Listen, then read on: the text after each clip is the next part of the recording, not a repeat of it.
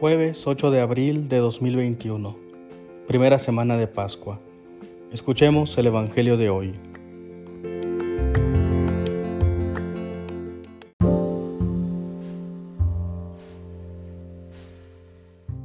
Del Santo Evangelio según San Lucas.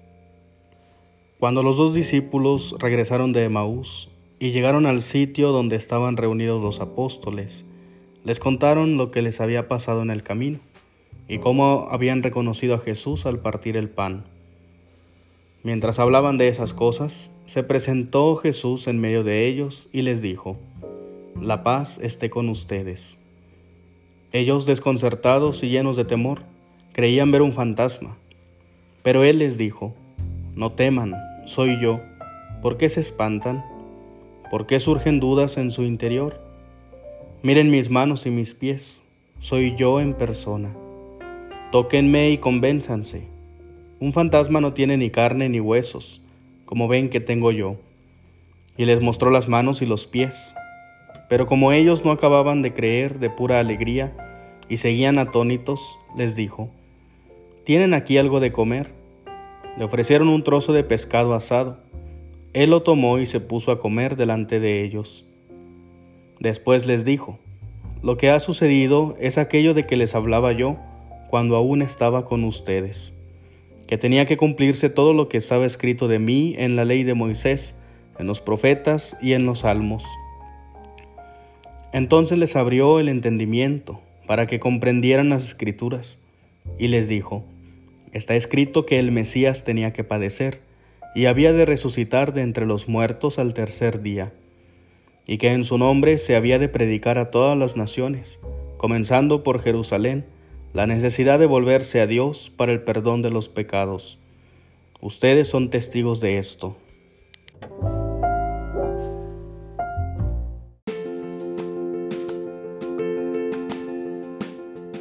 El Evangelio nos relata el encuentro del resucitado con los discípulos. Se presenta diciéndoles, la paz esté con ustedes. Llama la atención la reacción de los discípulos, ya que se llenan de temor se desconciertan y creen ver un fantasma.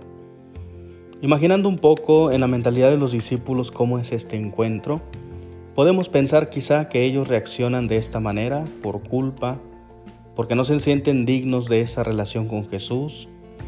No olvidemos que ahí están presentes los que lo negaron, los que lo abandonaron, están presentes quienes ya se iban a apartar del proyecto de Dios. No es de extrañar, pues, que ellos crean ver un fantasma. Como muchas veces nosotros, también a lo largo de nuestra vida, pareciera que nos van persiguiendo los fantasmas de nuestro pasado. Sin embargo, Jesús, cuando se presenta con ellos, les dice, la paz esté con ustedes. Es muy significativo este gesto, porque la víctima, aquel que fue traicionado, aquel que fue abandonado, aquel que fue negado y quien recibió las burlas, los azotes y todo tipo de maltrato, es quien ahora tiene la iniciativa para el perdón por medio de la paz, la cual ofrece a sus agresores, la ofrece para todos. Y no solo eso, sino que al ofrecer la paz, les pregunta por qué tienen dudas en su interior. Enseguida de eso les ofrece tocarlo y además les muestra las heridas de las manos y los pies. En pocas palabras, les ofrece una relación personal e íntima por eso toda paz va acompañada no solamente con algo externo, sino que es una nueva relación que tiene con el resucitado. Esta nueva relación está expresada no solo por el encuentro físico con Él, sino además por un encuentro en la convivencia. El gesto de la comida que abre paso a una relación más íntima, más personal, nos dice cómo Jesús ofrece una paz más profunda en nuestra vida en el Antiguo Testamento se nos dice la profecía de Isaías, en el capítulo 11, que el ternero comerá al lado del león, la vaca y el oso pastarán en compañía. Nos indica una armonía vista desde la convivencia en el alimento, es decir, no se devoran unos a otros.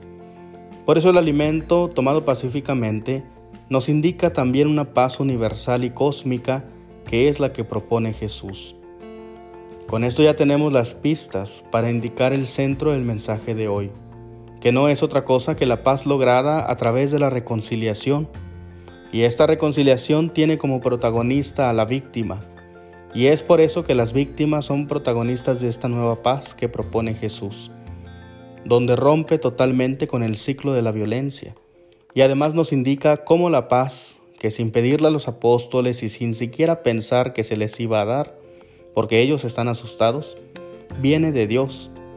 Él es el que tiene la iniciativa hacia nosotros para darnos la paz que necesitamos, y es una gracia de Él.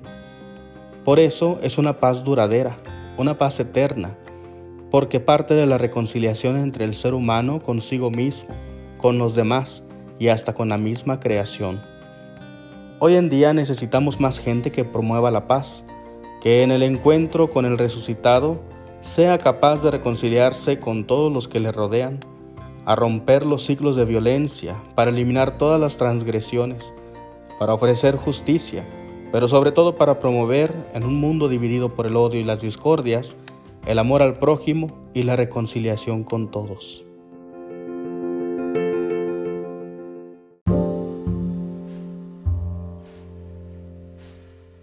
El Señor te bendiga y te guarde.